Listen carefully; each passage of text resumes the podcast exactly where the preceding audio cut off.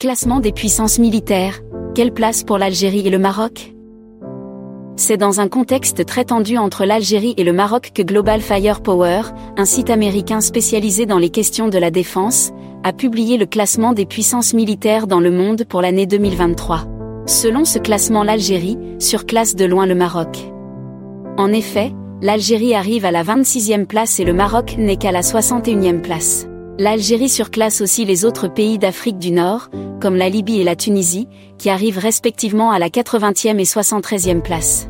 Sur le continent africain, l'Algérie arrive à la deuxième place, derrière l'Égypte, qui est classée 14e puissance mondiale.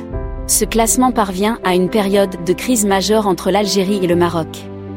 Il révèle que sur le plan militaire, l'Algérie est plus puissante et mieux préparée pour un éventuel conflit armé. Cependant, ce conflit est loin d'être envisageable, selon plusieurs spécialistes.